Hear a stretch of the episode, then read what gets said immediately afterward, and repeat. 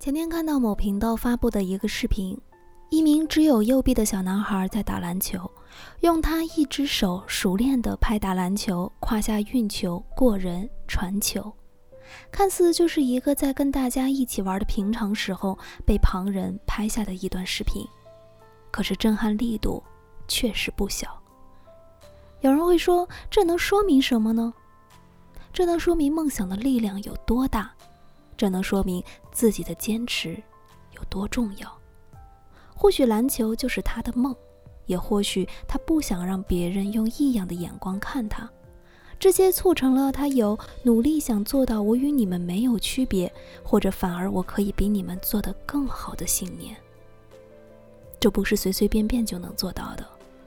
他背后付出的是比我们更多的汗水与时间，回报他的。也许就只是他球场上那仅仅一场比赛时间。我们有时候会去抱怨，为什么这些人可以这么做？凭什么是他们？我们与其去思考凭什么他比我厉害，不如去算算你为此付出了多少。没有一场结果是凭空而来，都是要精心灌溉的。